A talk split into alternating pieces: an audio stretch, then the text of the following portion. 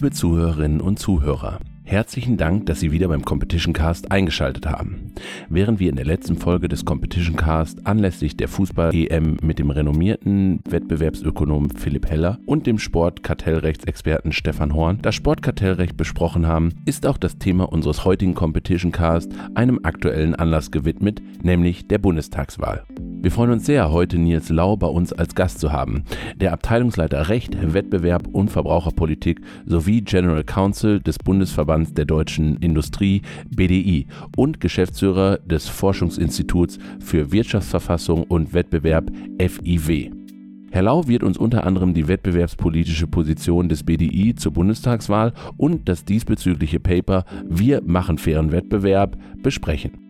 Wir gehen davon aus, dass jedem in der kartellrechtlichen und wettbewerbsökonomischen Community in Deutschland Herr Lau bekannt ist. Möchten Sie aber dennoch bitten, kurz ein paar Worte zu Ihrer Person zu sagen. Ja, guten Tag, Herr Konrad, guten Tag, Herr Nagel. Vielen Dank für die Einladung, hier mit Ihnen zu sprechen. Ähm, das Wesentliche zu mir haben Sie schon gesagt. Ich äh, vertrete äh, im BDI als General Counsel unter anderem die Wettbewerbspolitik und das Kartellrecht, äh, das Vergaberecht ebenso äh, und Beihilfenrecht. Ähm, mein Werdegang im BDI ist eigentlich ein interessanter. Ich habe dort angefangen in einer Fachabteilung vor 20 Jahren und hat dann sozusagen von der sektorspezifischen Regulierung mich verbreitet auf die äh, allgemeine äh, Wettbewerbspolitik. Ähm, ich habe äh, Jura studiert, wie Sie sich vorstellen können, davor eine Lehre zum ähm, Industriekaufmann gemacht und dass ich nicht aus Berlin stamme, wo der BDI seinen Sitz hat, hört man, glaube ich, an meinem Duktus. Vielen herzlichen Dank, Herr Lau. Dann übergebe ich hiermit an unseren Gastgeber Manuel Nagel und wünsche Ihnen ganz viel Spaß bei der Folge. Danke sehr, Herr Konrad, und äh, ganz herzlichen Dank, Herr Lau, dass Sie heute unser Gast sind. Es ist uns eine große Ehre und große Freude, mit Ihnen heute die wettbewerbspolitische Positionierung des BDI unter anderem auch zur Bundestagswahl zu besprechen. Der BDI hat da ja das bereits von Herrn Konrad erwähnte Paper Wir machen fairen Wettbewerb herausgegeben. Wir möchten uns aber nicht darauf beschränken, sondern auch andere aktuelle kartellrechtliche Gesetzesvorhaben und Diskussionen mit Ihnen kurz anreißen und die entsprechende Position ähm, des BDI hierzu mit Ihnen diskutieren. Die wettbewerbspolitischen Positionen des BDI betreffen natürlich äh, viele verschiedene Rechtsgebiete und ein sehr weites Feld. Und dem Leitmotiv dieses Podcasts gemäß würden wir uns gerne auf die kartellrechtlichen und wettbewerbsökonomischen, im engeren Sinne wettbewerbsökonomischen Themen fokussieren. Und hier haben wir vier große Themen einmal herausgegriffen, die sowohl kartellrechtlich als auch unseres Erachtens politisch und gesellschaftlich, ja, man kann sagen, Leitthemen unserer Zeit sind. Zum einen wäre das die Bewältigung der Folgen der Corona-Pandemie. Ein weiterer sehr wichtiger Punkt ist die Globalisierung und ähm, dort insbesondere auch die Erstarkung von China im Welthandel. Ein Megathema unserer Zeit ist natürlich Umweltschutz, Nachhaltigkeit, Vermeidung von äh, CO2-Emissionen, Klimaschutz und dann selbstverständlich auch noch gerade für die deutsche Industrie die Digitalisierung als sehr relevantes Thema. Und in dem Sinne äh, würde ich auch gerne direkt mit dem ersten Thema anfangen, nämlich die Bewältigung der Folgen der Corona-Pandemie unter der natürlich die gesamte deutsche Wirtschaft und hier auch die deutsche Industrie gelitten hat und wahrscheinlich nach wie vor leidet. Und ein Vorschlag, den Sie dort gemacht haben in dem Positionspaper Wir machen fairen Wettbewerb, ist eine Öffnung des Kartellrechts gegenüber Strukturkrisenkartellen beziehungsweise eine positivere Beurteilung von Strukturkrisenkartellen in dieser spezifischen Situation.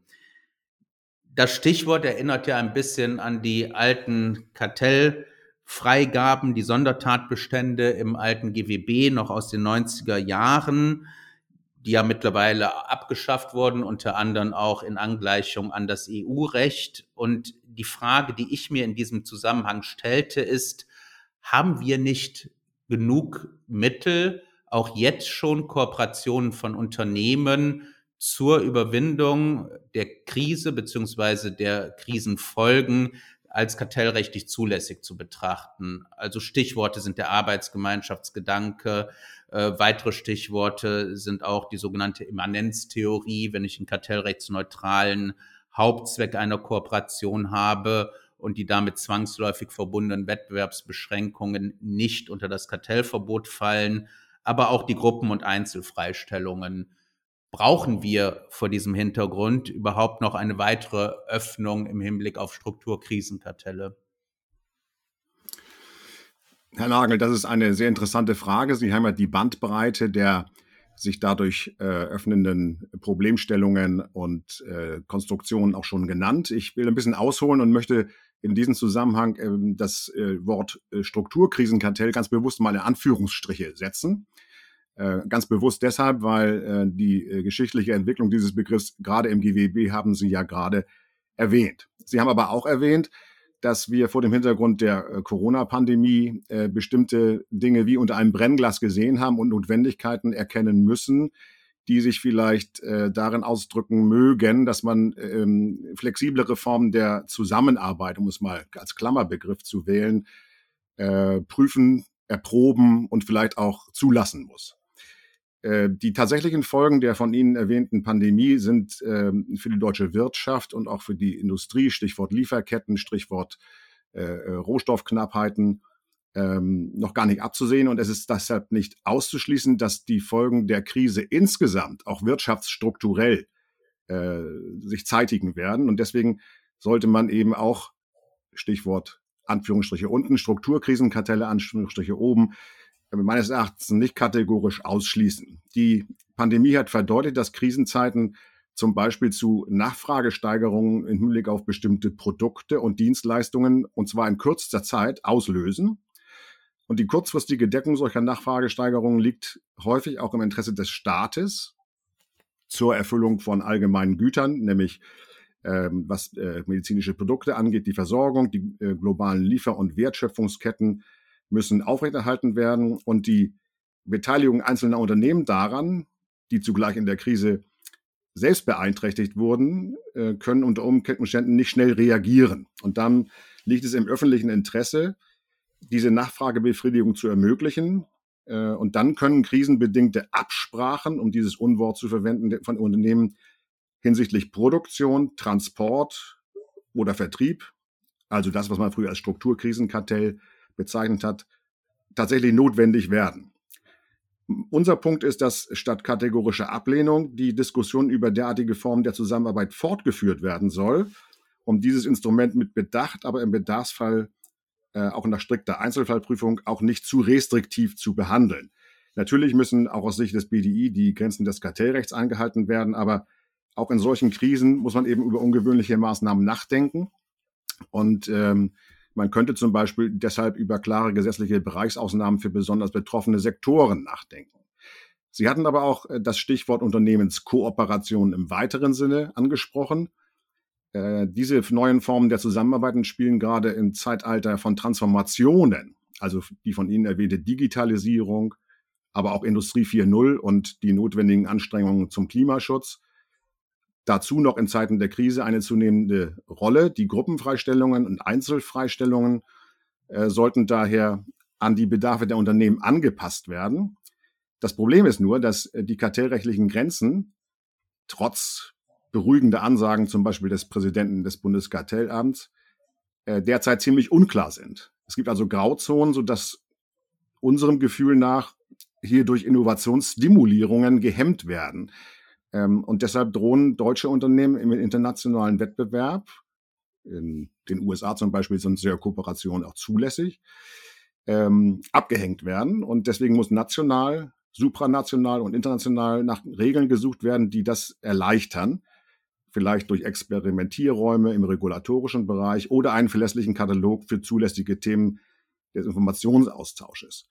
Sie hatten auch die Arbeitsgemeinschaften angesprochen dieser Gedanke, wenn man ihn unter diesem Begriff, der auch äh, eingeführt ist, äh, betrachtet, äh, hilft bei Kooperation aber nur bedingt. Gerade der Arbeitsgemeinschaftsgedanke ist nach derzeitiger Rechtsanwendungspraxis, nach unserer Analyse auf Zusammenarbeitsformen zwischen potenziellen Wettbewerbern immer noch hohen Hürden ausgesetzt, denn eine Zusammenarbeit muss nach diesen Kriterien so äh, unerlässlich sein, wie es so schön heißt. Und deshalb könnte der Arbeitsgemeinschaftsgedanke dahingehend ausgeweitet werden, dass er Fälle betrifft, in denen ein Unternehmen ein Projekt nicht selbstständig durchführen oder ein Angebot nicht selbstständig unterbreiten kann. Und dann kann eine Zusammenarbeit ähm, auch nicht als wettbewerbsbeschränkend betrachtet werden, sondern erst dadurch entstünden neue Märkte und Wettbewerb wird durch diese Art der Konzertierung überhaupt erst ermöglicht. So viel zu den von Ihnen eben genannten Stichworten, Herr Nagel. Mhm. Ja, besten Dank äh, für die detaillierten Ausführungen. Ähm, das waren jetzt verschiedene Themen. Was den Arbeitsgemeinschaftsgedanken, um mal ans letzte Thema anzuknüpfen, anbelangt, würde ich den sogar tatsächlich jetzt schon weiter auslegen und äh, sagen, dass wenn nur durch eine Kooperation überhaupt ein bestimmtes Angebot möglich ist ähm, und die Unternehmen nicht nur äh, technisch, physisch nicht zum eigenen Angebot in der Lage sind, sondern auch wirtschaftlich es äh, für die beteiligten Unternehmen keinen Sinn machen würde, selbst ein Angebot abzugeben, das meines Erachtens mangels äh, aktuellem und potenziellen Wettbewerbsverhältnisses nicht unter das Kartellverbot fallen sollte, eine solche Kooperation. Ein weiterer wichtiger Punkt, den Sie erwähnt haben, und äh, da stimme ich Ihnen zu, ist natürlich die mangelnde Rechtssicherheit, die man oft bei solchen Kooperationen hat.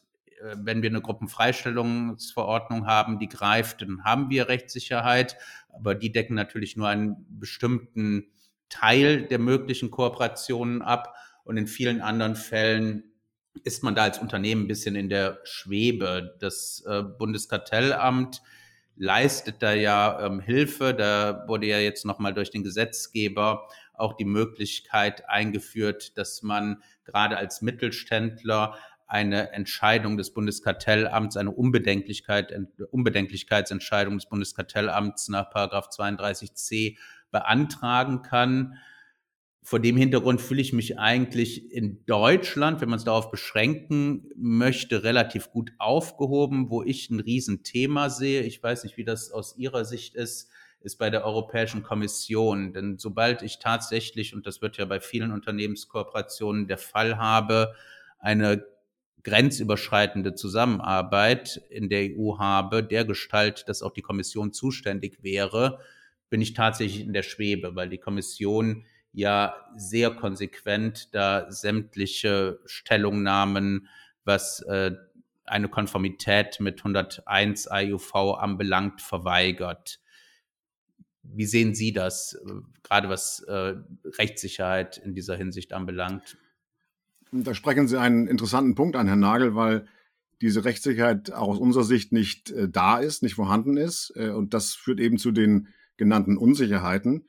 Vielleicht können wir den Bogen noch größer spannen, gerade im Hinblick auf die Transformationen, die uns bevorstehen, nämlich die digitale und die sogenannte grüne Transformation, ähm, ist ja auch von der Politik äh, gefordert, äh, von der Wirtschaft äh, zu bewerkstelligen.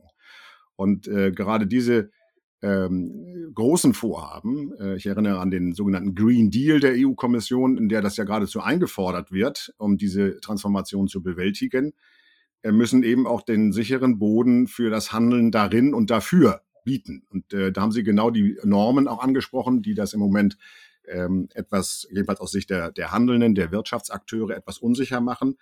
Äh, Konsistenz hilft da weiter, ähm, äh, aber wir können ja die großen Fragen nur lösen, wenn wir uns einigermaßen flexibel zeigen und die auch politisch angehen.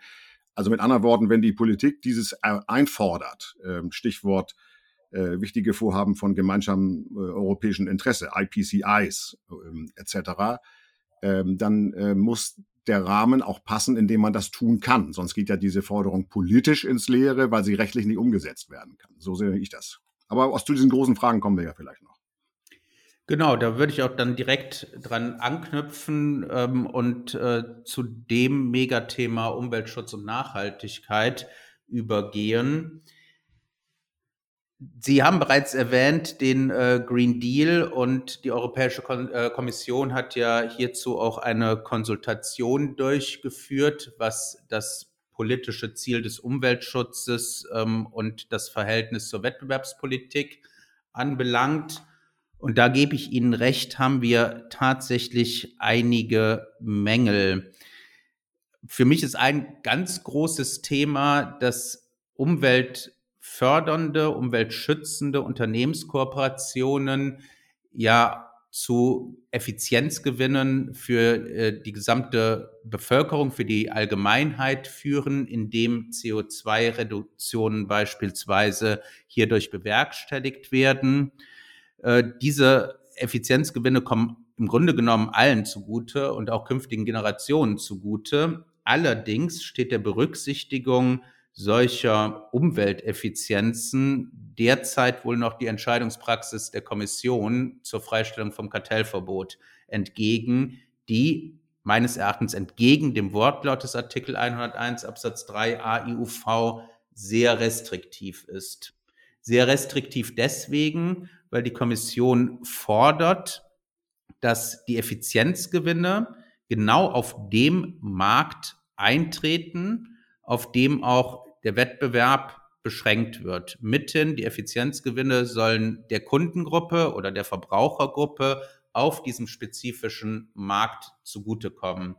Jetzt kann man natürlich sagen, dass äh, Umweltschutz, ähm, äh, klimafreundliche Maßnahmen auch dieser Verbrauchergruppe zugutekommen auf dem Markt, weil es jedem zugutekommt. Es ist aber fraglich, a, ob die Kommission das so mit dieser restriktiven Entscheidungspraxis akzeptieren würde. B ist auch fraglich, ob die Kommission dann zu dem Ergebnis käme, dass diese Effizienzgewinne tatsächlich auch die wettbewerbsbeschränkenden Wirkungen kompensieren und wie das überhaupt dann ökonometrisch zu berechnen wäre. Und ein weiterer Punkt, der sehr in die Richtung geht, ist dann beispielsweise auch in der Fusionskontrolle wenn ich Zusammenschlüsse habe und durch diese Zusammenschlüsse beispielsweise aufgrund eines kombinierten Know-hows oder kombinierter IP-Rechte der Beteiligten neue umweltschonende Technologien entstehen können, dann wäre das meines Erachtens ein klassischer Anwendungsfall eines Effizienzeinwands in der Fusionskontrolle. Nur da wissen wir, dass die Kartellbehörden durchweg, jedenfalls in Europa, diesen gesetzlich existierenden Effizienzeinwand, man muss leider sagen, faktisch nicht anwenden. Es kommt eigentlich in der Praxis kaum zur Geltung. Und da wäre meine Frage an Sie, äh, sind Sie auch der Auffassung, dass wir gerade, was den Umweltschutz anbelangt, hier eine großzügigere Berücksichtigung von Effizienzen brauchen, sowohl bei Unternehmenskooperationen als auch bei Zusammenschlüssen und vielleicht noch eine kleine Nebenbemerkung, da wir ja die Bundestagswahl hier auch als Anlass unseres Gesprächs haben. Wir haben uns mal die Wahlprogramme der verschiedenen Parteien durchgeguckt im Hinblick auf die Themen, die wir heute besprechen. Und wenig verwunderlich äh, fordern die Grünen ausdrücklich, dass Umweltschutzbelange auch im Kartellrecht dann zu berücksichtigen sind beschränken das aber nicht auf die Umweltschutzbelange, sondern fordern beispielsweise auch, dass andere gesellschaftliche, industriepolitische Belange im Kartellrecht Berücksichtigung finden, möchten zum Beispiel den Verbraucherschutz zu einem Schutzzweck des GWB machen und sagen auch etwas offen, dass weitere soziale Belange jedenfalls nicht auf der Strecke bleiben sollten bei der Anwendung des Kartellrechts. Andere Parteien haben so dezidiert, jedenfalls zu den Umweltschutzthemen, keinen Standpunkt im Hinblick auf die Kartellrechtsanwendung genommen. Und wie würde sich der BDI in der Hinsicht positionieren? Ja, das ist ein weites Feld, ähm, wie schon eben äh, angedeutet, ähm, auch von Ihnen. Äh, bedarf diese äh, Herausforderung, die sich die Welt, kann man ja fast sagen, also der Planet ähm, äh, ausgesetzt sieht, bestimmter äh, Instrumente und äh, das Kartellrecht und das Beihilfenrecht zum Beispiel gehören zu diesem Instrumentenmix, um diese Transformation, also digital und grün, äh, sozusagen zu bewerkstelligen, die gehören dazu. Ähm, es müssen auch Antworten auf die Fragen gefunden werden, die sich dann stellen, äh, wenn die äh, Investitionskosten äh, wie auch der Betrieb von klimaneutralen Anlagen, zum Beispiel über einen größeren Zeitraum funktionieren und gegebenenfalls sogar förderfähig sein kann äh, und muss. Zumindest sind die heutigen Beihilferegelungen, aber das ist ja nicht unser Thema heute, nicht in der Lage, den angestrebten Transformationsprozess zu unterstützen. Das sehen wir jedenfalls so. Äh, aber dass es sich um, um, um, um äh, äh, pekuniäre Fragen, also ökonomische Fragen handelt, liegt ja auf der Hand. Ähm, auch große Unternehmen werden das nur durch Kooperation, wie eben schon gesagt, bewerkstelligen können. Äh, und dass die kartellrechtlichen Grenzen solcher Unternehmenskooperationen unklar sind, hatten wir bereits besprochen. Der Nachweis der Freistellungsvoraussetzungen des äh, von Ihnen erwähnten Artikel 101 hier Absatz 3 AEUV für eine Umweltschutz- oder Nachhaltigkeitsvereinbarung sind wahrscheinlich in der jetzigen Form kaum so zu erbringen wie erforderlich, äh, jeweils aus dem Gesetz und aus der Auslegung des Gesetzes bislang ähm, zu erlesen. Der Nachweis zum Beispiel, dass die äh, Förderung von Nachhaltigkeit für die Allgemeinheit und damit auch für eine konkrete Verbrauchergruppe, Sie sprachen das an, vorteilhaft ist, genügt bislang aus Sicht des Bundeskartellamts jedenfalls nicht. Das äh, ähm, wird dort immer deutlich gemacht. Das ist die Frage der von Ihnen eben angesprochenen Effekte von Effizienzgewinnen und ähm, Zusammenarbeitsformen. Äh, aber rein praktisch wird es auch in Zukunft nur sehr schwer möglich sein, die Vorteile, die spezifisch auf eine konkret betroffene Verbrauchergruppe äh, entfallen, messbar darzustellen. Das ist ein Punkt. Ähm, die Probleme ähm, bestehen ja auch dann, wenn äh, sich äh, äh, staatliche Initiativen im Handeln der Unternehmen widerspiegeln sollen. Wenn zum Beispiel äh, das Umweltministerium eine Selbstverpflichtung verlangt, zum Beispiel ähm, Handel zu verpflichten, äh, Plastiktüten nicht mehr kostenlos zur Verfügung zu stellen, muss das ja irgendwie erreicht werden, das Ziel. Und insofern sind oft die politischen Ansagen die sich dann auch in äh, sektorspezifischen Regulierungen niederschlagen, nicht kompatibel mit dem allgemeinen Wettbewerbsrecht. Deswegen die von uns gewünschten Klarstellungen. Auf europäischer Ebene kann man sagen, dass die ähm, äh, vorausgehenden Aktivitäten, zum Beispiel beim Informationsaustausch, sich nicht äh, rechtssicher aus den Horizontalleitlinien sicher entnehmen lassen. Ähm, man kann nicht wissen, welche Art von Informationsaustausch eben um diese Zusammenarbeit äh, einzuleiten erlaubt ist und welche nicht. Das birgt Rechtsunsicherheiten und dann lassen es viele einfach nach. Hätten Unternehmen Sicherheit über äh, Zulässigkeit von Informationsaustausch, würden wahrscheinlich kollektive Projekte zur Bewältigung der Transformation hin zu mehr Klimaschutz deutlich gefördert und beschleunigt werden können die Unternehmen haben aber bislang einen äußerst äh, ja, konservativen Ansatz aus Vorsichtsgründen für den Informationsaustausch gewählt, weil sie befürchten, in die Kategorie, und das haben Sie schon genannt, das Stichwort, einer bezweckten Wettbewerbsbeschränkung zu fallen. So lautet ja der Fachausdruck.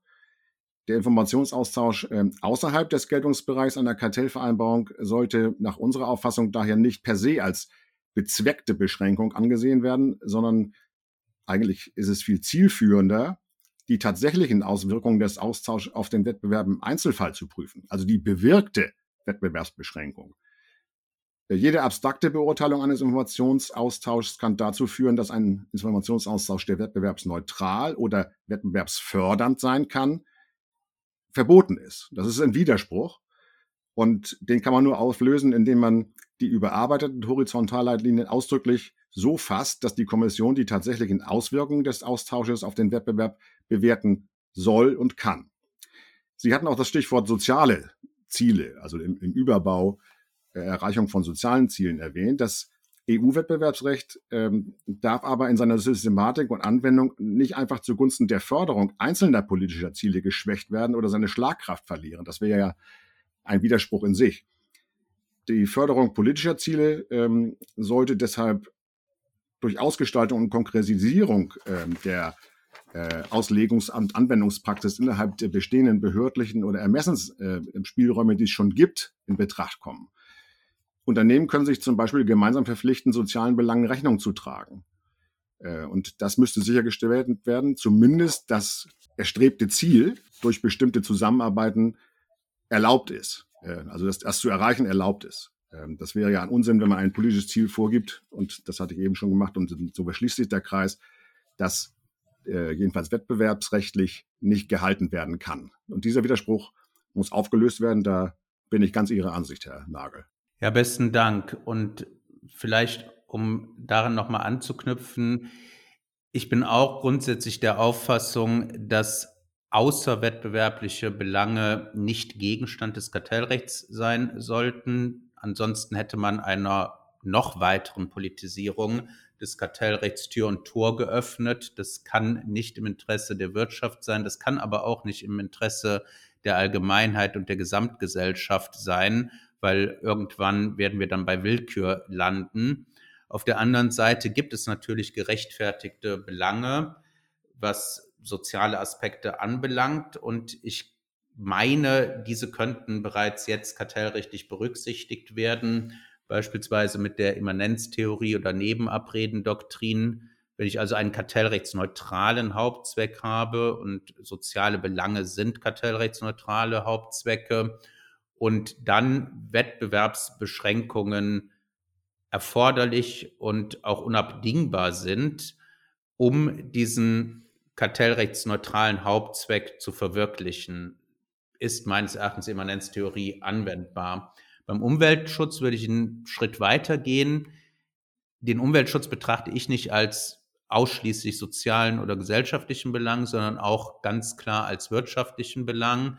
Wir haben hier massive externe Kosten, die entstehen durch die Erderwärmung, durch die ähm, Klimaschädigung. Wir haben jetzt nicht nur ähm, in anderen Teilen der Welt, sondern auch in Europa und insbesondere in Deutschland durch die Hochwasserkatastrophe gesehen, wozu das auch wirtschaftlich, jetzt ganz abgesehen davon, von den menschlichen und persönlichen Tragödien, die in jeglicher Hinsicht damit verbunden sind, äh, wohin das auch wirtschaftlich führt. Und wir haben hier tatsächlich ein Marktversagen meines Erachtens, weil diese massiven externen Kosten nicht individuell durch einzelne Unternehmen, die zur Klimaerwärmung beitragen, internalisiert werden können. Und vor dem Hintergrund bin ich der Auffassung, dass die Behörden hier deutlich großzügiger in der Zulassung umweltfreundlicher Effizienzeinwände sein müssen.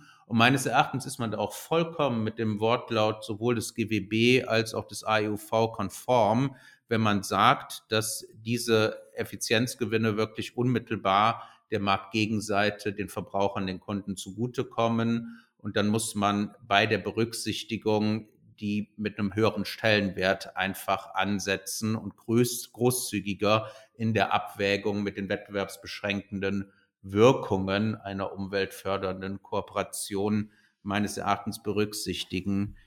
Damit das dann aber auch in der Praxis umsetzbar ist, und da bin ich auch voll bei Ihnen, brauchen wir klare Regeln. Und da der Wortlaut des Gesetzes selbst meines Erachtens schon das Ganze ermöglicht, brauchen wir hier Leitlinien. Und das finde ich einen sehr guten Vorschlag, dass man beispielsweise jetzt die Horizontalreform auf EU-Ebene dazu nutzt, die Horizontalleitlinien entsprechend zu ergänzen, Erstens mal, was die Berücksichtigung von Umweltaspekten anbelangt und in dem Zusammenhang, wie Sie zu Recht sagen, natürlich auch die Frage, wie ist der Informationsaustausch vielleicht generell zu berücksichtigen. Ähm, kann ich hier mit per se Verboten, mit bezweckten Wettbewerbsbeschränkungen arbeiten oder ist es nicht viel mehr indiziert, gerade bei einem Informationsaustausch, der auf einem deutlich niedrigeren Level ist als eine Vereinbarung oder Absprache, mehr wirkungsbasiert zu prüfen. Auch da bin ich bei Ihnen. Ein spannenden Punkt, ähm, Sie erwähnten den vorhin äh, im Rahmen des letzten Themas, ich möchte das aber hier nochmal gerade bei diesen Umweltthemen aufgreifen, ist diese Idee regulatorischer Experimentierräume äh, oder Regulatory Sandboxes, äh, wie man ja auch im Englischen sagt mir kam dieses Konzept zuletzt im Rahmen dieser Verordnung zur künstlichen Intelligenz über den Weg. Und da fand ich das schon sehr spannend, dass man dort gerade vorsieht, Start-ups und äh, Kooperationen von Start-ups und junge und mittelständische und kleine Unternehmen die Möglichkeit zu eröffnen, in diesen Regulatory Sandboxes frei experimentieren zu können unter behördlicher Aufsicht, damit das Ganze nicht zu schädlichen Wirkungen führt. Und mein Verständnis Ihrer Aussage und auch der Aussage in dem Positionspapier, wir machen fairen Wettbewerb, ist ein wenig, dass Sie sich sowas auch für den Bereich des Kartellrechts äh, denken können. Vielleicht, wenn Sie dazu noch ein paar Worte sagen. Das ist natürlich nicht ausgereift, sondern ist nur sozusagen der Versuch, die Diskussion dazu anzustoßen, weil wir unter, vor so vielen neuen Entwicklungen stehen, dass man das auch äh, durchaus auch mal äh, ähm, nach vorne blickend wagen kann. Äh, ich gehe aber noch mal einen Schritt zurück und wage mal eine These zu dem, was Sie äh, einen Satz zuvor gesagt haben, äh, nämlich die Frage der Prüfung, ob äh, die Erreichung von Zielen durch Kooperationen und durch andere ähm, neue Formen der Zusammenarbeit ähm, und der dadurch erzielten Effizienzen und Synergien äh, dem Verbraucher dient. Ich glaube, der Paradigmenwechsel äh, muss darin liegen, dass äh, diese Konstruktion der äh, kartellrechtlichen Beurteilung ja auch ganz klar auf einem, wenn Sie mich fragen, überholten Ansatz äh, der Konsumgüterindustrie ähm, äh, beruht, ähm, äh, während es hier ja um die Erreichung von übergeordneten Zielen geht, die in der Tat auch den Verbraucher, und zwar als Mensch, angehen und Unternehmen selbst, soweit sie betroffen sind. Sie sprachen die Flutkatastrophen, also die Auswirkungen des Klimawandels an. Ähm, die äh, äh, Erreichung der Ziele, diesen abzumildern oder mit seinen Folgen leben zu können, ihn vielleicht sogar zu bekämpfen durch Innovation, denn nur so geht es ja. Technologie ist ein Schlüssel zur Bekämpfung der Folgen des Klimawandels ähm, da, ähm, macht es notwendig, diese ähm, etwas überkommene Hinsicht, dass der einzelne Verbraucher, der sozusagen für etwas zahlen muss, den Effizienzgewinn spüren muss, ähm, über, macht es überholt. Und diese Fragen müssen eben in äh, Regulatory Sandboxes auch mal ähm, äh, hinterfragt werden dürfen, ohne dass sofort irgendeine Konsequenz droht und man gar nicht sich traut, in diese Sandbox, um mal den Spielplatzgedanken aufzugreifen, einzusteigen. Das wäre sozusagen ja kontraproduktiv und hat mit den von uns beiden vorhin schon angesprochenen politischen Forderungen eigentlich wenig zu tun. Wenn sich die Politik selbst im Weg steht, indem sie in einer anderen Querschnittsgesetzgebung, nämlich dem Kartellrecht, das nicht absichert, hat sie sozusagen selbst mit Zitronen gehandelt. Auch eine Folge des Klimawandels.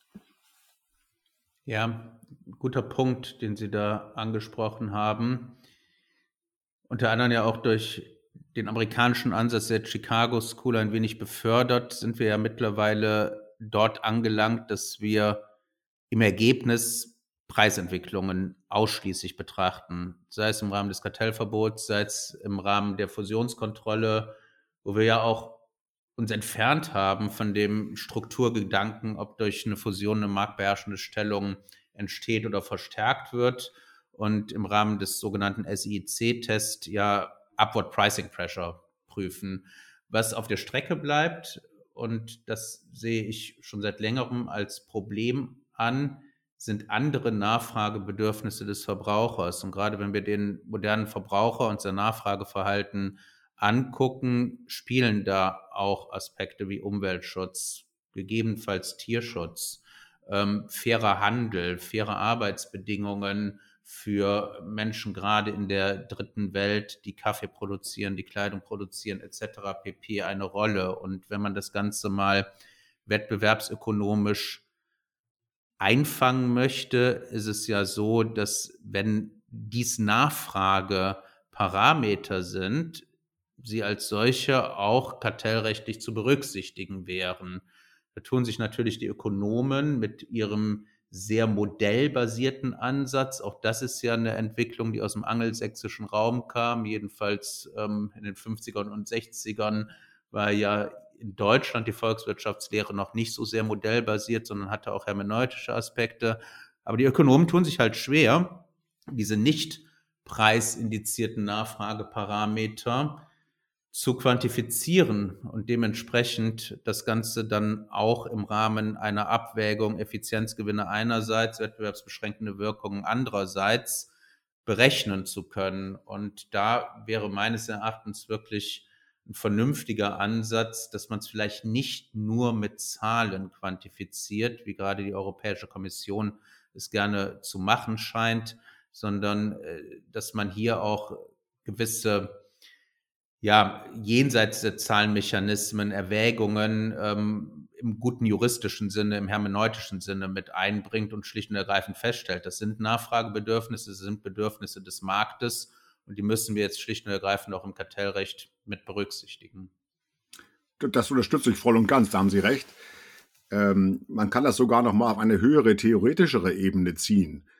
Wir befinden uns in einem Systemwettbewerb mit Ostasien einerseits und mit Nordamerika andererseits. Das kann man wohl ganz ja, holzschnittartig so sagen. Ähm, die andere Rechtsräume kennen diese Grenzenziehungen ja gar nicht. Und Sie haben vollkommen recht. Solange man beim Bundeskartellamt zumindest, um eine Wettbewerbsbehörde zu nennen, konkrete Zahlen, schwarz auf weiß, die das belegen, von, äh, äh, bevor es losgeht, sozusagen modellhaft, aufgrund der ökonometrischen Modelle, die Sie gerade geschildert haben, einreichen muss, damit der Fall überhaupt äh, einer Beurteilung geöffnet und einer Freizeichnung zugänglich gemacht wird, kommen wir, glaube ich, nicht weiter, vor allen Dingen nicht schnell genug weiter. Denn das haben Sie auch angesprochen, es, es tut ja dringend Not, Dinge zu tun. Äh, solange die, ich formuliere es jetzt überspitzt und ganz bewusst etwas pauschal, am seidenen Faden der neunten Beschlussabteilung hängen, äh, kann man irgendwie nicht weiterkommen und äh, dann lassen Unternehmen, insbesondere Mittelständler, sowieso die Finger davon. Das ist ja klar. Äh, und dieses, diesen, diese Blockade, die muss aufgelöst werden. Und dafür wird vielleicht äh, ähm, äh, auch die neue Legislaturperiode Chancen bieten. Nur auch alle Beteiligten, das sind nicht nur die Legislative, sondern auch die Exekutive, müssen sich dem zumindest gedanklich öffnen ähm, und äh, einen größeren Blick wagen. Äh, wie schon gesagt, im, äh, äh, im Sherman Act in den USA gibt es so etwas nicht. Da kann man über alles reden. Unternehmen können zusammenarbeiten, vereinbaren. Sie dürfen nur nicht über Preise sprechen. Das ist der einzige Ausschlussgrund. Bei uns ist der Haken viel tiefer eingeschlagen und ähm, die Grenzen sind nicht klar. Und es wäre schön, wenn nicht nur der Gesetzgeber, sondern auch die Exekutive zu verstehen geben würde, dieses Dilemma aufzulösen. Das ist unsere Forderung. Ja, was die Forderungen auch der Politik im Systemwettbewerb, im globalen Wettbewerb anbelangt, komme ich zu dem untersagten Siemens-Alstom-Zusammenschluss. Denn da wurden ja plötzlich die politischen Stimmen sehr laut, als man diese europäische oder als europäisch wahrgenommene Fusion untersagt hat. Und äh, sowohl die französische als auch die deutsche Regierung haben laut aufgeschrien und gesagt, die Europäische Kommission hat das Kartellrecht falsch angewandt, die Fusionskontrolle. Die Märkte wurden viel zu eng abgegrenzt. Die hätten weltweit abgegrenzt werden müssen, insbesondere auch wegen des Wettbewerbsdrucks aus China in diesem Bereich Bahn. Und das Ganze hat ja eine große Diskussion losgestoßen, was auf der einen Seite die Schaffung europäischer Champions anbelangte. Das, dem Ganzen hat ja unser Wirtschaftsminister das Wort geredet, was aber auf der anderen Seite auch, ja, ich möchte sagen, eine gewisse Schutzhaltung, ich möchte nicht das böse Wort Protektionismus in den, Wort, äh, in den Mund nehmen, aber eine gewisse Schutzhaltung auch vor ausländischen Investitionen anbelangt. Ein Thema, was ja dann auch von den beiden Regierungen Frankreich und Deutschland in den Ring geworfen wurde, ist die Frage der Marktabgrenzung. Mittlerweile scheint auf der politischen Ebene die Frage europäische Champions ein bisschen abgeflaut zu haben. Also wenn man mal in die Parteiprogramme jetzt zur Bundestagswahl guckt, da gibt es etwas vage Andeutungen in die Richtung in den ähm, Parteiprogrammen der beiden Regierungsparteien SPD und CDU, CSU. Die FDP als liberale Partei positioniert sich eindeutig jedenfalls gegen nationale Champions. Das Wort europäische Champions fällt da nicht. Parallel dazu auf der rechtlichen Ebene hat ja die Europäische Kommission die Evaluierung ihrer Bekanntmachung zur Marktabgrenzung angestoßen und in dem Staff Working Paper immerhin, wenn auch nicht besonders prominent, darauf hingewiesen, dass bei der Marktabgrenzung auch die Auswirkungen der Globalisierung sowie zunehmender Importe zu berücksichtigen sein. Das Ganze hat, wie gesagt, ja zwei Seiten, diese Medaille. Ich würde gerne mit einer Seite anfangen und das ist die Frage europäische Champions durch eine großzügigere Fusionskontrolle. Ich persönlich, sage ich direkt, bin da sehr kritisch vor dem Hintergrund, dass ich der Auffassung bin, dass solche Großunternehmen im Ergebnis eher dem Markt und der Gesellschaft schaden, dass sie eher ineffizient arbeiten. Äh, je größer eine Einheit ist, desto schwieriger ist es auch, sie zu verwalten, sie zu organisieren. Und insbesondere in Deutschland haben wir ja gute Erfahrungen damit gemacht, dass der Mittelstand wirklich ähm, der Kern und äh, das Herz äh, der deutschen Wirtschaft ist und wir damit sehr erfolgreich fahren.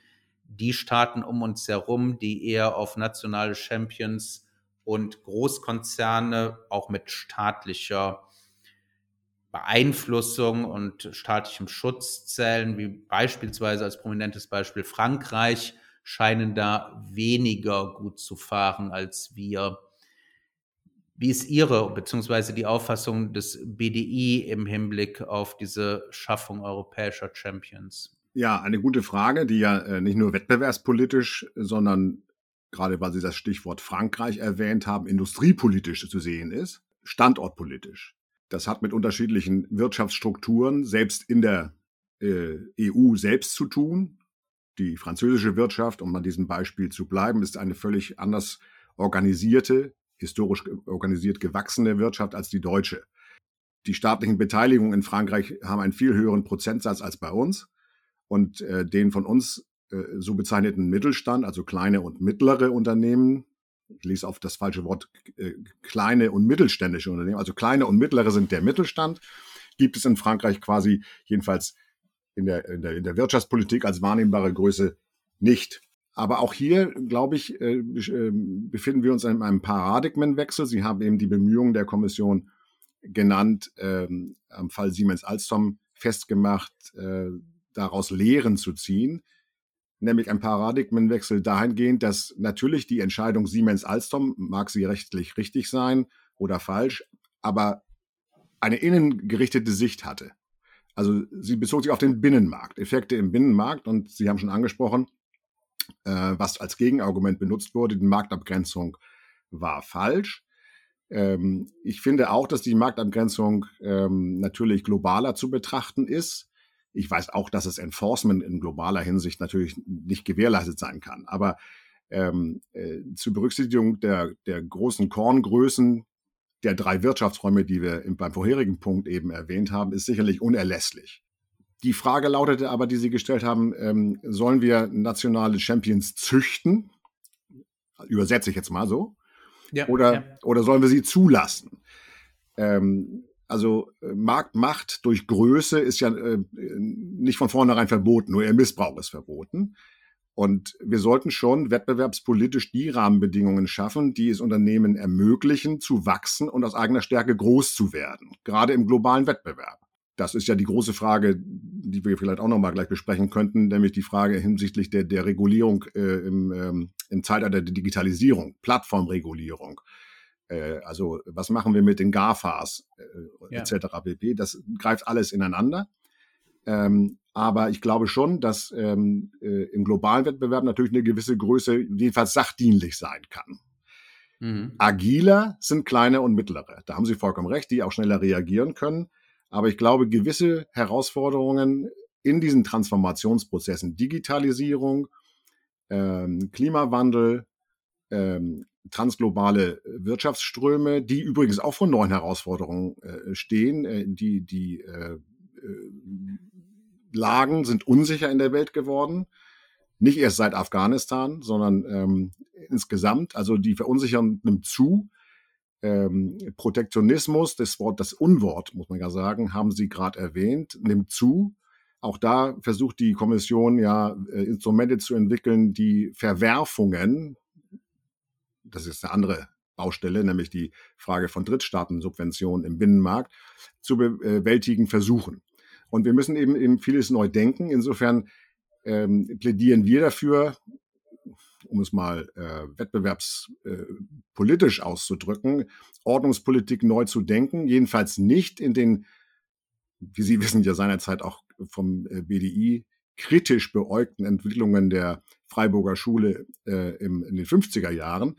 Ähm, jedenfalls, die Maßstäbe können heute nicht mehr gelten. Sie sind wahrscheinlich eher ähm, ein Versatzstück in der Geschichte, ein wichtiges Versatzstück und eine Befreundung der deutschen Wirtschaft weg von diesem korporatistischen Gedanken hin zum Wettbewerbsgedanken, für den der BDI übrigens uneingeschränkt eintritt.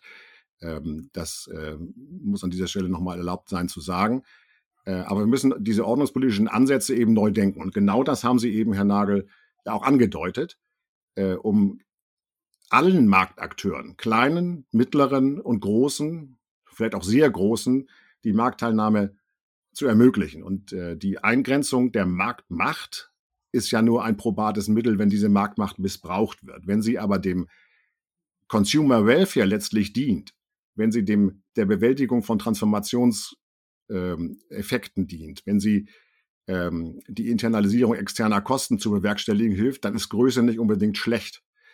Sie haben recht, große Unternehmen sind auch schwerfällig in den Entscheidungspraxen, aber ähm, ich denke, dass ähm, äh, in einigen Bereichen man äh, Dinge nur hinkriegt, wenn man eine gewisse Marktgröße und auch äh, Kraft hat, äh, die äh, auch Dinge schultern kann. Tanker drehen sich langsam und bremsen auch langsam und geraten langsam in Fahrt. Aber wenn sie von Schnellbooten umgeben sind, die sie sozusagen ähm, äh, mitziehen und stimulieren, kann das auch gut sein. Es kommt eben auf das gesunde Verhältnis von unterschiedlichsten Unternehmensgrößen an. Daran liegt ja gerade die Stärke unseres Wirtschaftsraumes. Ähm, und äh, das zu befördern, ist, glaube ich, die große Kunst. Aber wie gesagt, Ordnungspolitik neu denken, nicht wie 1950, 52, 54 und schließlich 1960 im GWB. Ja, besten Dank. Ich muss mich jetzt mal outen. Ich bin nach wie vor großer Anhänger der Freiburger Schule und würde mich selbst auch als überzeugten Ordoliberalen bezeichnen und hege große Sympathie damit, dass das Bundeskartellamt nach meinem Dafürhalten auch noch dieser Schule weitgehend ähm, angehört. Und ich persönlich bin der Auffassung, äh, dass man mit den Konzepten der 50er Jahre auch heute noch eine vernünftige Ordnungspolitik machen kann, die aber natürlich dann auf einer weltpolitischen oder globalen Ebene stattfinden muss. Bevor ich dazu komme, was Sie zu Recht erwähnt haben, Digitalisierung und gerade auch im digitalen Bereich die Notwendigkeit, vielleicht so einen großen Tanker zu haben, weil es dort natürliche Monopole gibt. Stichwort Suchmaschine, der aber dann, das Bild hat mir sehr gefallen, von kleinen Booten umgeben wird und vielleicht auch gezogen wird, äh, wie die Schlepper das beispielsweise im Hamburger Hafen machen wollte ich kurz noch mal zu dem Thema kommen, wo wir jetzt bei der Globalisierung und bei den europäischen Champions waren. Das Weltmarktlevel und die dortigen Wettbewerbsverzerrungen. Und da kommt jemandem natürlich zwangsläufig auch China in den ähm, Kopf. Wir haben dort die SOEs, die State-Owned Enterprises. Das sind im Grunde genommen Unternehmen, die mehr oder weniger über ja, man kann fast sagen, unbegrenzte Ressourcen verfügen, weil dieser gigantische chinesische Staat dahinter steht, die auch zentral koordiniert werden, die deswegen auch zu Recht, jedenfalls vom Bundeskartellamt, als eine wirtschaftliche Einheit betrachtet werden und die ganz maßgeblich die gesamte chinesische Volkswirtschaft prägen unter Xi Jinping mehr denn je, denn dort wird bekanntlich der private Sektor derzeit sehr leidvoll zurückgefahren und die aber natürlich auch im Ausland sehr aktiv sind. Auch da meine ich beobachten zu können, dass seit Xi Jinping dass die Investitionstätigkeit dieser staatlichen Unternehmen in Europa etwas nachgelassen hat, die der privaten chinesischen Unternehmen sehr stark, aber sie existiert nach wie vor. Und sie hat ja auch, muss man ganz klar sagen, ihr Gutes. Es gibt viele Unternehmen, gerade auch im mittelständischen Bereich in Deutschland, die wirklich ganz ausgezeichnete Innovationen hervorgebracht haben, Hidden Champions sind und teilweise unverschuldet in wirtschaftliche Notlagen geraten, beziehungsweise schlicht nicht die finanziellen Ressourcen haben, um entsprechend expandieren zu können, was eigentlich ihrem Geschäftsmodell gerecht wäre. Und wenn solche Unternehmen dann eine Finanzspritze auch aus dem Ausland bekommen, kann das ja durchaus sehr förderlich, nicht nur für die deutsche und europäische Wirtschaft, sondern generell für die Weltwirtschaft sein.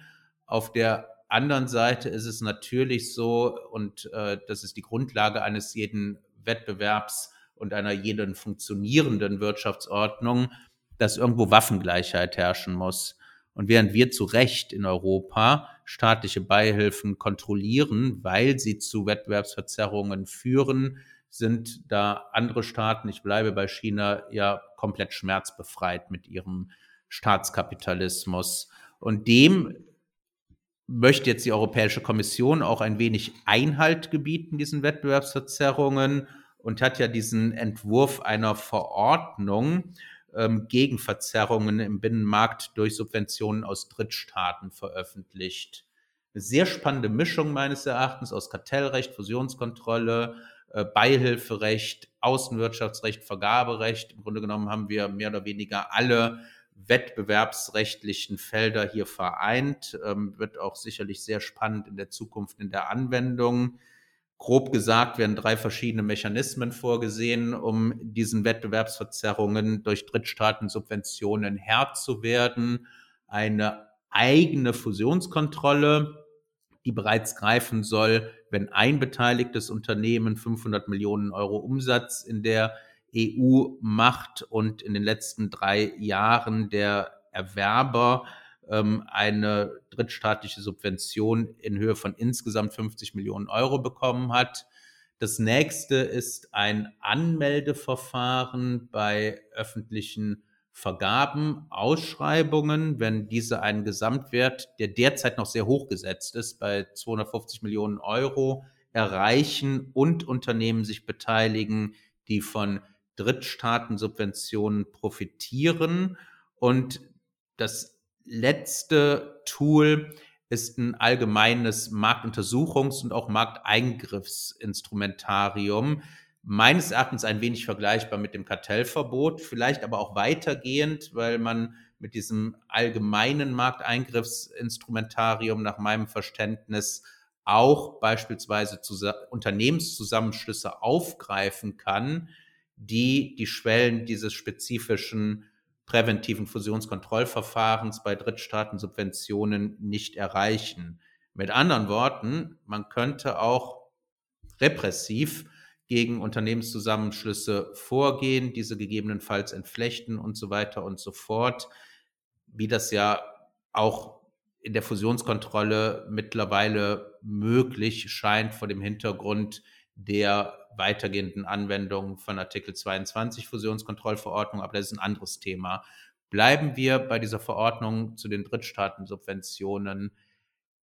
Wie sieht der BDI dies als förderlich, als vernünftig, um Waffengleichheit herzustellen? Oder sehen Sie hier auch Gefährdungen für die deutsche Wirtschaft, weil gegebenenfalls Investitionen fehlen werden in der Zukunft? Ja, danke für den Hinweis. Ähm, die Industrie ist, die deutsche Industrie ist eigentlich immer für Investitionsoffenheit gewesen.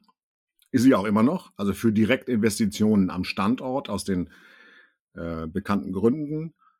Ähm, ist auch für Marktoffenheit zum Beispiel bei den Beschaffungsmärkten eingetreten seit äh, den 60er Jahren ähm, und hat sich immer gegen den Reziprozitätsgedanken gewandt. Ja, weil äh, auf lange Sicht sich eben Reziprozität wie du mir, so ich dir nicht auszahlen kann, schon gar nicht im Zeitalter der Globalisierung. Aber ich glaube, die, auch da hat sich die Welt ein wenig gewandelt. Die von uns äh, mehrmals schon angesprochenen drei Wirtschaftsräume haben ihr Verhältnis zueinander ja verändert.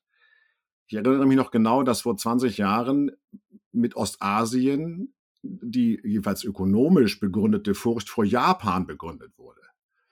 Das äh, ist komplett anders. China war damals die verlängerte Werkbank, wie man so schön sagte, während wir in Europa und insbesondere in Deutschland die Apotheke der Welt waren, um mal ein Beispiel zu verwenden. Das hat sich komplett gewandelt. Ähm, äh, um beim von Ihnen angesprochenen Staatennamen China zu bleiben, Volksrepublik China muss man ja sagen, ähm, ist das heute ein äh, äh, Marktteilnehmer, ein weltweiter Marktteilnehmer, der aus eigener Kraft und auch gar nicht mehr auf Plagiatswege Innovationen treibt, sondern äh, aus eigener Erkenntnis, weil eben mittlerweile die Volkswirtschaft nicht nur so stark und so groß ist, sondern auch so intelligent an, an äh, intellektuellen Ressourcen, dass sie ernst genommen werden muss. Also das Verhältnis hat sich umgekehrt. Und das führt dazu, dass man den, diese Dinge etwas kritischer betrachten muss, zumal die, wie von Ihnen ja schon richtigerweise erwähnt, die Wirtschaftsakteure aus der Volksrepublik China transnational und global durch staatliche Unterstützung abgefedert handeln. Zumindest passiert nichts, was nicht ähm, äh, vom Volkskongress als Strategie abgesegnet worden ist, um es mal ganz platt auszudrücken. Und deshalb ist es ähm, äh, auch vom, vom BDI äh, nicht erst in dem China-Papier von vor zwei Jahren, dem berühmten, in dem ähm, deutlich gesagt wurde, dass es äh, so nicht geht. Wie haben Sie eben gesagt, klare Kante zu zeigen sei notwendig, auch mal den Mund aufzumachen und nicht nur freundschaftliche Beziehungen äh, zu fördern, die äh, den Effekt äh, Wandel durch Handel haben, ähm, sondern auch mal äh, den Finger in die Wunde zu legen, da wo es drückt. Also kann man sagen, dass äh, der BDI schon länger einen besseren Schutz vor Wettbewerbsverzerrung im Binnenmarkt durch massiv subventionierte Unternehmen aus Drittstaaten fordert. Das von Ihnen angesprochene äh, Foreign Subsidies Instrument, das meinen Sie ja, ähm, ja, spricht den Namen China ja nicht aus. Es spricht von Drittstaaten. Ja. Ähm, wenn Sie so wollen, könnte damit auch UK gemeint sein mittlerweile. Ähm, das ist aber sicherlich nicht gemeint. Aber es, äh, UK würde drunter fallen. Äh, würde, wenn die auch in dem Markt Subventionen hätten, ja. Genau. Das, man muss halt erstmal jemanden finden, der das in dem Maße hat. Ja, aber mal anderes Thema. Die, viele Menschen haben noch nicht verstanden, dass zum Beispiel ja auch im hinsichtlich des Datenschutzes im, und, und der, im, im, im, Transfer von Daten UK mittlerweile auch ein Drittstaat ist, also unter dieses Schrems 2 Urteil fällt. Ja. Okay. Ja, wird schwierig, ja. Mhm. Zurück zum Thema. Gott sei Dank nicht mein Beritt. Äh, wir befürworten diesen äh, Verordnungsvorschlag der Europäischen ähm, Kommission weil, wie von Ihnen schon gesagt, ähm, bei Übernahmen und öffentlichen Auftragsvergaben die europäischen Unternehmen zumindest faire Chancen auf einem Level Playing Field Ansatz brauchen. Und deshalb ist äh, zuletzt eine deutlich zunehmende Marktteilnahme von Unternehmen aus, muss man ja so sagen, ihrerseits abgeschotteten Drittstaaten durchaus äh, statistisch festzustellen, aber auch in Effekten, die von Staatsintervention ähm, bis zu Angeboten im Vergabeverfahren zu ja, dumpingverdächtigen Angebotspreisen führen.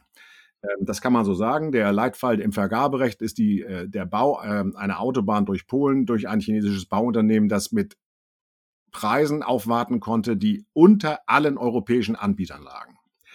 Aber ähm, ähm, das ist nur ein Beispiel. Aber äh, Sie haben recht, es wird sozusagen mit dem Foreign Subsidies Instrument, äh, mit diesen drei Teilmodulen, zunächst versucht, ähm, eine Schwäche des ähm, EU-Vergaberechts zu schließen und eine Lücke im Beihilferecht. Ähm, Stichwort Vergaberecht. Äh, es ist sozusagen nur schwer, einen in der betreffenden Vergaberechtsrichtlinie erwähnte äh, Größe zu bemessen, die da lautet ungewöhnlich niedrige Angebote. Ja, was heißt das? Das muss konkretisiert werden. Das hat auch die Kommission erkannt. Und äh, das, es muss dazu führen, dass, dass diese, diese Sache präziser ähm, gefasst wird, damit äh, sozusagen äh, ein Fall von der Krassheit dieser Autobahn ähm, eigentlich nicht äh, passiert. Also die Unverbindlichkeit dieser Aussage muss verschwinden, denn dadurch kann ein öffentlicher Auftraggeber relativ leicht erreichen, von eigentlich nötigen Aussonderungen abzusehen. Und das ähm, ist ein falscher Effekt äh, Beihilfenkontrolle gibt es quasi in diesem äh, Kontext noch nicht.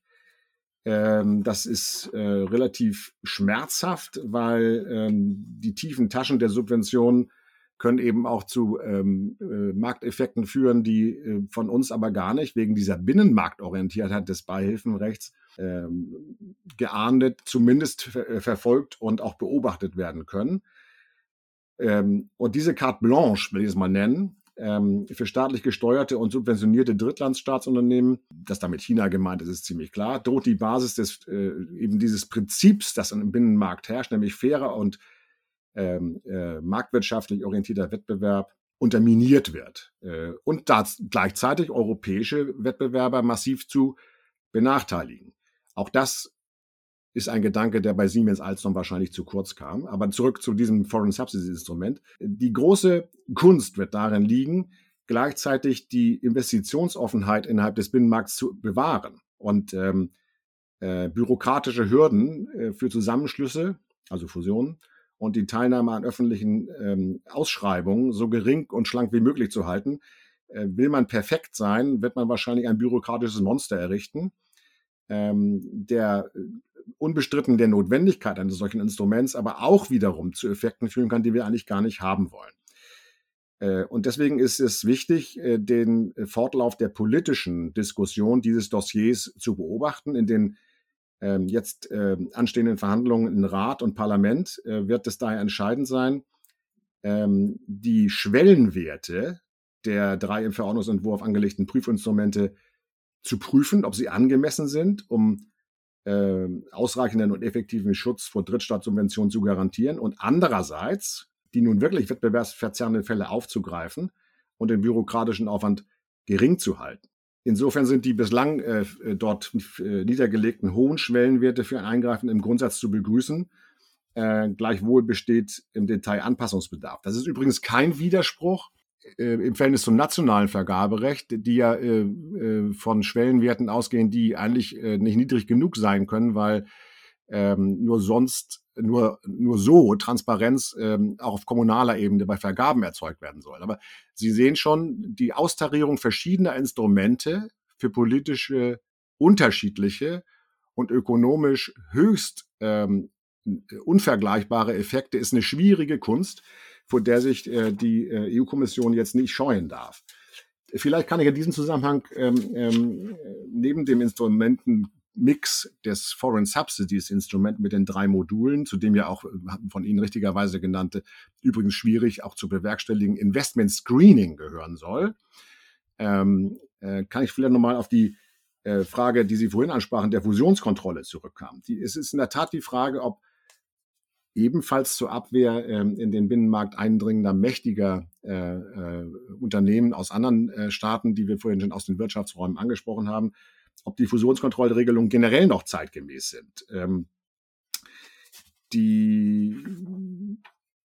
vorhandenen Elemente des, äh, des europäischen Fusionskontrollregimes ähm, äh, sind vielleicht tatsächlich äh, zu, zu langwierig, zu langfristig. Die Prüfungen dauern zu lange.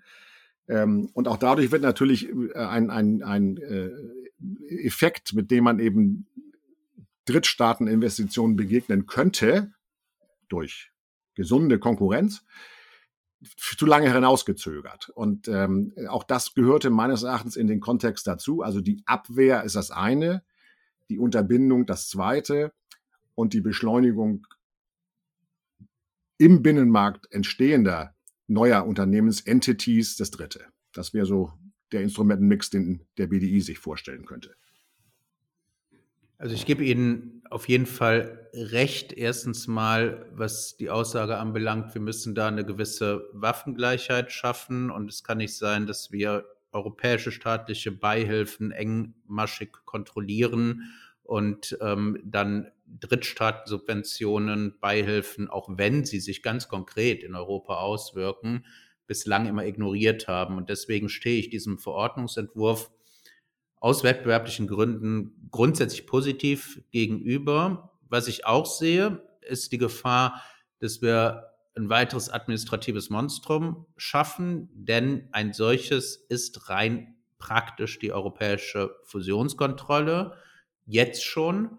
Und da müssen wir nicht noch was draufsatteln. Und ich sehe es auch so, dass es wünschenswert wäre, die europäische Fusionskontrolle und dann natürlich auch dieses neue Foreign Subsidies Instrument ein wenig zu entschlacken, einfacher zu machen, was vielleicht auch durch klarere Tatbestände ähm, und klarere Aussagen im Gesetz dann möglich wäre, so dass sich auch die Gerichte nicht genötigt sehen, dann Fusionskontrollentscheidungen der Kommission aufzuheben, weil die angeblich noch nicht genug und tief genug ermittelt wurden und man sich nur auf bestimmte Aspekte konzentriert hat, äh, siehe den Hutchinson-Merger, was natürlich in Konsequenz dazu führen kann, dass wir noch mehr Materialschlacht haben, noch längere Verfahren und es noch mühsamer wird äh, für die Unternehmen, aber auch für die armen Beamten in Brüssel, muss man ganz ehrlich sagen.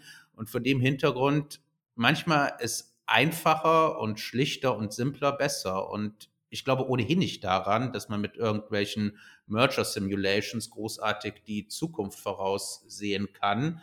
Für mich ist es alles so ein bisschen Glaskugel lesen und vielleicht war es früher einfach besser, dass man relativ marktanteilsbasiert und schnöde gesagt hat, okay, da entsteht eine marktbeherrschende Stellung oder eine bereits existierende wird verstärkt und wir gucken uns neben den Marktanteilen vielleicht maximal noch die Marktkonzentration an, äh, machen nicht irgendwelche elaborierten Merger Simulations und riesen Datenschlachten. Vielleicht hat das einfach zu mehr Effizienz und Rechtssicherheit früher geführt, als wir das heute haben.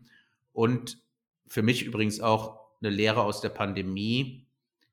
Perfektion ist oft der Feind der Effizienz. Und da könnte man gegebenenfalls auch im Kartellrecht etwas von mitnehmen, dass je perfekter, Sie sprachen es auch an, die Dinge sein sollen, auch vom Gesetzgeber her, desto ineffizienter sind sie dann oft in der Praxis.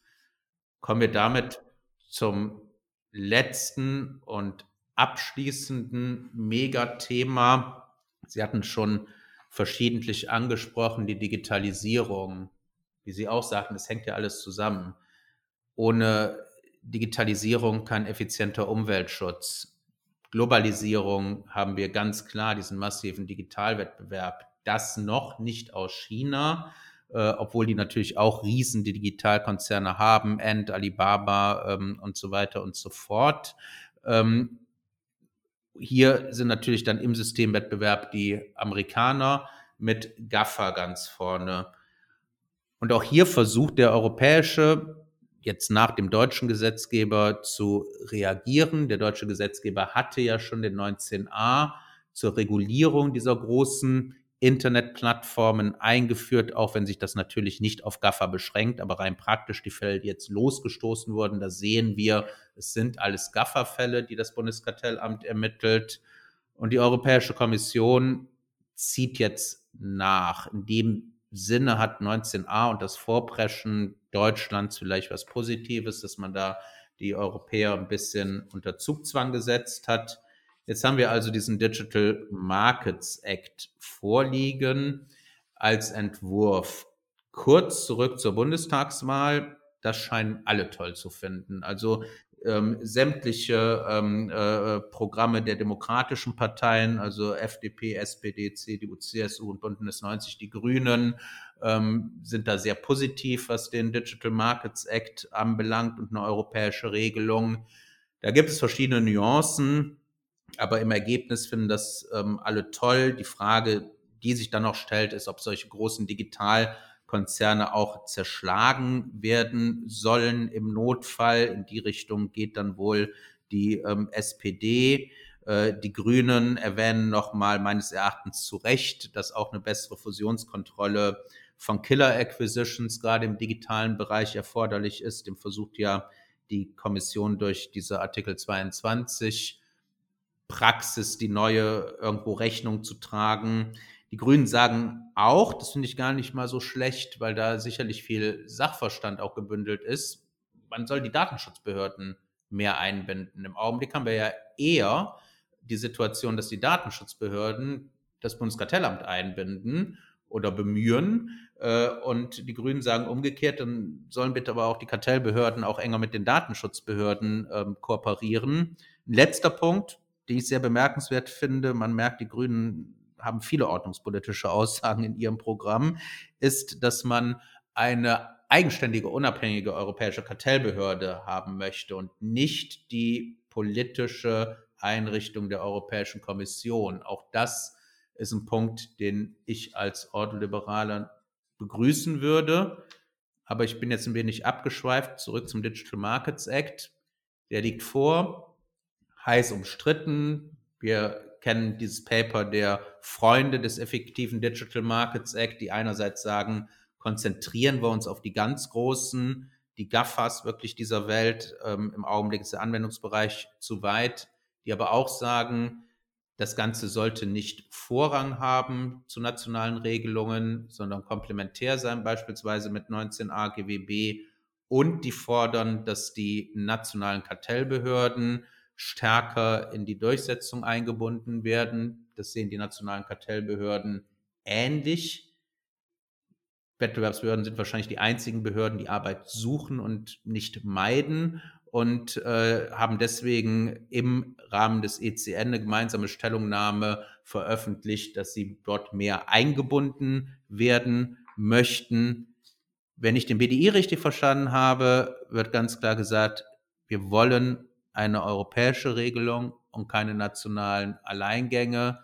Was ich so interpretiert habe, dass man sich hier dergestalt positioniert, dass man wirklich einen Vorrang des Digital Markets Act befürwortet und Zurücktreten von 19a GWB und im Zweifel auch eine zentrale Durchsetzung durch die Europäische Kommission. Aber vielleicht können Sie dazu noch ein paar Worte sagen. Ja, gerne. Übrigens, äh, eine andere Behörde oder anders, anders ausgerichtete Behörde sucht auch Arbeit und vermeidet sie nicht, das ist eine Datenschutzbehörde. Äh, vielleicht kommen die deshalb auf die Idee. Stimmt, Spaß beiseite. Die werden auch, sind auch sehr umtriebig, ja. ähm, Spaß beiseite. Ähm, da ist die Zersplitterung der Rechtsräume ja noch viel größer. Äh, allein in Deutschland gibt es ja 17 Datenschutzbeauftragte. Ähm, aber gut. Und wir haben ja auch 17 Kartellbehörden, ne? Richtig. ähm, haben Sie recht. Das, das liegt aber an anderen äh, Voraussetzungen, die wir hier gar nicht ja. hinterfragen wollen, die übrigens jetzt auch hinterfragt werden. Im Zuge der Pandemie brauchen wir eine Föderalismusreform. Aber auch diese Frage ist alle 20 Jahre lang neu gestellt worden. Zurück zu der Frage, die Sie gestellt haben zum Digital Markets Act und zur Digitalregulierung. Ähm, Sie haben vollkommen recht. Das muss man auch zusammen sehen mit dem Digital Services Act und dem sogenannten Data Governance Act, der jetzt auch auf, ähm, auf die Schiene gesetzt wurde. Ähm, denn die Fragen der, der, der Marktregulierung sind das eine, der Marktaufsicht und ähm, die Frage des Content und äh, der äh, äh, ja äh, des Gehalts von Daten ist eine ganz andere Frage. Alles vor dem Hintergrund, dass ohne Datenflüsse eigentlich nichts mehr funktioniert. Und zwar im weitesten Feld, das Sie eben genannt haben. Ähm, und deswegen äh, befürwortet äh, die deutsche Industrie den Regelungszweck des äh, Digital Markets Act, ähm, nämlich einen äh, fairen Wettbewerb auf digitalen Märkten herzustellen, was auch immer das sein mag. Digitale Märkte ist keine feste Größe, sondern sie entwickeln sich, Emerging Markets, und sie verändern sich auch dauernd. Die Akteure ändern sich auch. Übrigens ein interessanter Effekt der Digitalisierung ist, dass man eigentlich zwischen, zwischen den beiden Marktseiten Anbieter und Nutzer oder Verkäufer, Käufer gar nicht mehr unterscheiden kann. Auch der Käufer ist plötzlich wieder Verkäufer auf einer Plattform beispielsweise. Also vielleicht sind das alles Dinge, die wir auch neu denken müssen. Aber ähm, fest steht jedenfalls, dass äh, aus äh, Sicht der Wirtschaft jede neue Regulierung ähm, äh, erstmal skeptisch betrachtet wird, weil ein Eingriff in die unternehmerische Freiheit, jetzt nicht im grundgesetzlichen Sinne, sondern die, die Handlungsfreiheit sozusagen ähm, gesehen wird. Und äh, deshalb muss ähm, eine neue Regulierung zielgerichtet und ja äh, angemessen mit Augenmaß erfolgen.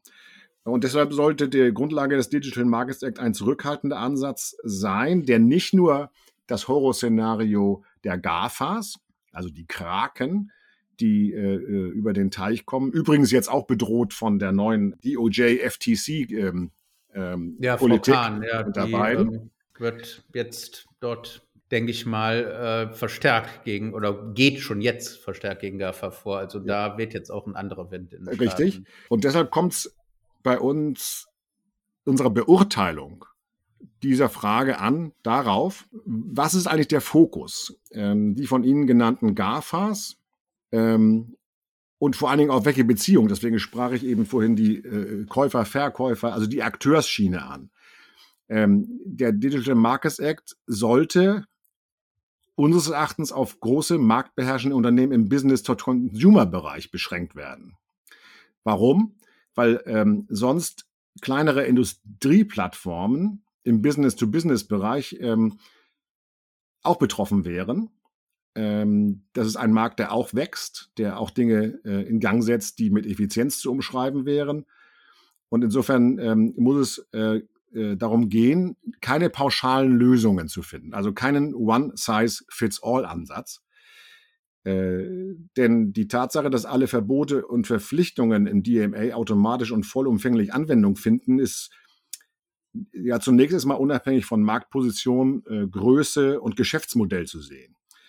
Und genau das ist eben ineffektiv und wirkt Emergings ab ähm, und ist wahrscheinlich auch unverhältnismäßig.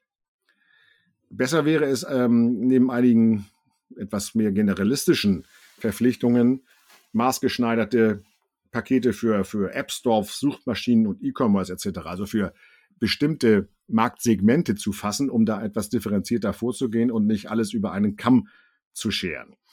Ähm, bei Effizienzerwägung sollten ähm, ähm, ähm Unternehmen ihr Verhalten rechtfertigen können, zum Beispiel zum Schutz der Sicherheit oder Integrität einer Plattform, also ganz, ganz äh, anderen Kriterien als, als den Marktgegebenheiten.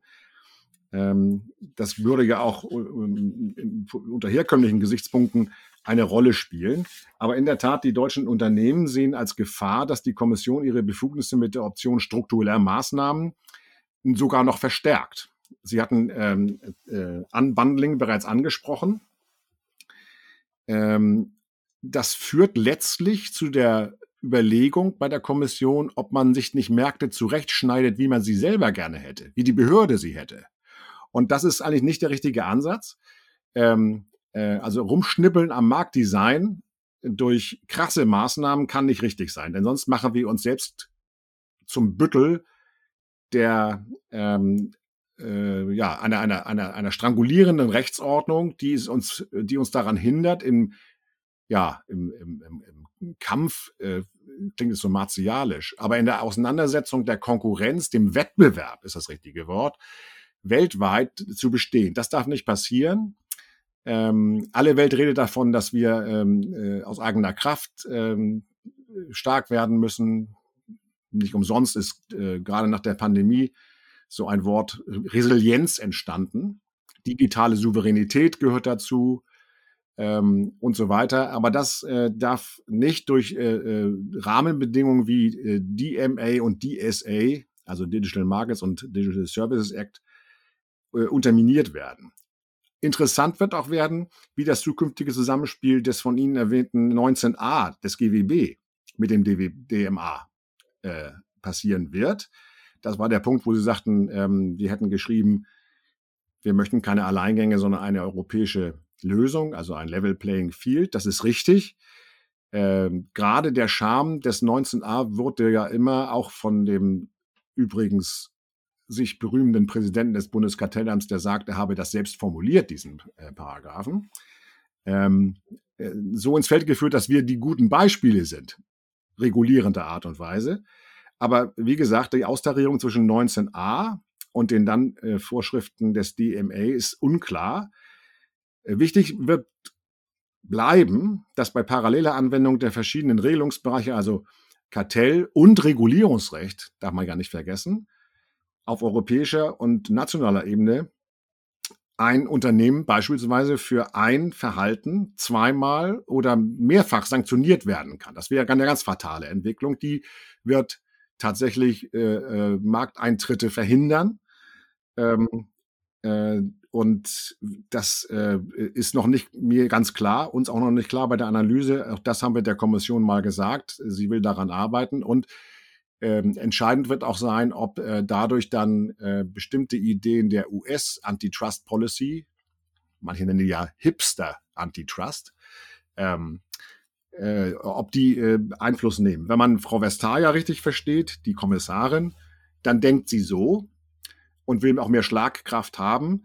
Aber eigentlich geht es darum, ein, ähm, äh, ein äh, ja, wirtschaftsfreundliches Ökosystem im Binnenmarkt zu schaffen. Das muss der Ansatz von DMA sein und nicht ähm, eine Wagenburg-Mentalität. So würde ich das zusammenfassen. Da gebe ich Ihnen vollkommen recht. Und ähm, um nochmal an die vorherige Diskussion anzuknüpfen, Ich finde, an der Stelle kommt man wirklich mit den Ansätzen der 50er Jahre insoweit gut ähm, zurecht, dass man sagt, es sollte Aufgabe des Staates sein, den Rahmen für funktionierenden Wettbewerb zu setzen. Und damit hat es sich. Und wenn es durch das Kartellrecht in wenigen beschränkten Fällen nicht funktioniert, weil wir sowas wie natürliche Monopole haben, und das kennen wir beispielsweise aus den Strom- und Gasnetzen.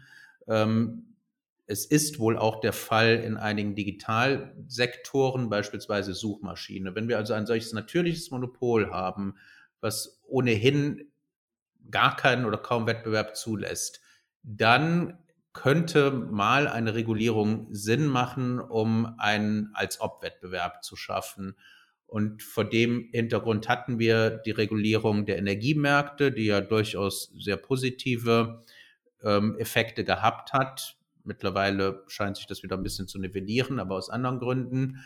Äh, und jetzt steht an die große Regulierung der Digitalmärkte, die in diesen beschränkten Bereichen auch sinnvoll sein kann, solange sich der Staat auf seine Rahmenaufgabe zurückzieht. Was ich auch schrecklich fände und meines Erachtens nicht mit einer freiheitlichen und sozialen und freien Marktwirtschaft äh, vereinbar wäre ein Marktdesign durch die Europäische Kommission. Das ist ja jetzt ein bisschen zurückgefahren worden. Ähm, das, äh, wir haben jetzt den äh, Digital Markets Act, der ja ein deutliches weniger ist als dieses New Competition Tool. Das New Competition Tool, was einmal angedacht wurde und dann meines Erachtens zu Recht verworfen wurde, hätte ja der Kommission für Marktgestaltung, Marktdesign Tür und Tor geöffnet. Und da wissen wir aus historischer Erfahrung, dass halt Behörden oder Zentralkomitees oder Politbüros oder wie sich das auch immer nennt, nicht dazu in der Lage sind, in irgendwelchen Fünfjahresplänen Märkte zu designen und Güter und Dienstleistungen effizient zu allokieren. Das ist nur die Wirtschaft, das äh, sind die Nachfrager und die Anbieter. Vor dem Hintergrund bin ich schon mal froh, dass wir jetzt ein weniger haben im Vergleich zu dem New Competition Tool. Aber auch da sehe ich Gefahren und habe deswegen eine Sympathie dafür, dass auf die wirklich erforderlichen wenigen Bereiche, in denen natürliche Monopole existieren, zu beschränken, was ja nach meinem Verständnis auch der Stellungnahme dieser Freunde eines effektiven Digital Markets Act entspricht. Und Sie haben ja auch gesagt, man sollte das auf B2C-Plattformen beschränken, keine B2B-Plattformen mit reinnehmen, um dort auch nicht äh, die Industrie und die Wirtschaft durch Überregulierung zu schädigen. Mit Blick auf die Uhr haben wir bereits sehr lange gesprochen, was ich aber nicht mitbekommen habe, weil es ähm, so spannend und lehrreich und interessant war, mit äh, Ihnen zu sprechen. Aber wir müssen jetzt langsam zum Schluss kommen. Und deswegen würde ich Sie nochmal um Wrap-up äh, dieser Diskussion aus Ihrer Sicht bitten. Ja, äh, vielen Dank, Herr Nagel. Das Kompliment gebe ich gerne zurück. Hat mir äh, sehr viel Spaß gemacht. Man wird bei jedem Gespräch äh, jedenfalls nicht dümmer, ähm, kriegt neue äh, Blickwinkel. Ähm, es gibt so einen äh, schönen Spruch von Saint-Exupéry, wer mehr Erkenntnis haben will, sollte mal den Standort wechseln, also mhm. die Blickrichtung wechseln. Äh, das, äh, das ist immer gut und ähm, deswegen ist der Dialog mit Ihnen ähm, ähm, ein lehrreicher für mich gewesen und hat mich wieder auf ein paar Dinge zurückgeführt, über die ich mir schon länger keine Gedanken gemacht habe, nämlich die Fragen, die grundsätzlichen Wertefragen der Ordnungspolitik. Sie haben sich sehr als Ordoliberalen bezeichnet ich äh, würde mich falsch ausgedrückt haben, wenn ich gesagt hätte, wir müssen Ordnungspolitik neu denken und gemeint haben sollte, dass wir diese Werte über Bord werfen. Das meinte ich jetzt keinesfalls. Ich glaube nur, dass wir uns neue Gedanken angesichts der Herausforderungen, denen wir uns gegenüberstehen, ähm, äh, öffnen müssen. Denn die großen Ziele, die zu erreichen sind, die durch die Herausforderungen entstehen und abgeleitet werden, sind eben die Fragen des äh, von uns erwähnten Green Deal, der Digitalisierung, die auch ein Schlüssel dazu sein kann, diese Ziele zu erreichen. Ähm, äh, die Effizienzen, die durch sinnvolle und gute Gesetzgebung, Better Regulation nennt man das, ähm, äh, freigesetzt werden, äh, dass die diesen großen gesellschaftspolitischen, äh, weltpolitischen, klimapolitischen Zielen dienen, äh, sachdienlich sind. Und ich glaube, das haben wir in dem äh, Scannen der einzelnen Dossiers, die wir kurz besprochen haben. Wir haben den Green Deal besprochen und seine Herausforderungen. Wir haben die China-Frage besprochen und seine Herausforderungen. Wir haben ähm, äh, die äh, engere Regulierung der Digital Markets äh, besprochen. All diese Dinge greifen zusammen. Und insofern äh, äh, muss es eine, eine Wettbewerbspolitik und ein Kartellrecht äh, national wie supranational aus einem Guss geben, Sonst werden wir äh, irgendwie in Widersprüchlichkeiten verwickelt und werden diese Ziele nicht erreichen. Und dafür ähm, ähm, meine ich heute auch geworben zu haben. Vielen Dank. Ja, ich habe zu danken. Ganz herzlichen Dank ähm, für das sehr spannende Gespräch, auch für die Möglichkeit, und das hat man ja im Arbeitsalltag nicht so oft, nochmal das ordnungspolitische Ganze zu betrachten und auch einen Blick in die Zukunft zu werfen und die großen wettbewerbspolitischen und wettbewerbsökonomischen Themen dieser Zeit jedenfalls einmal angerissen zu haben.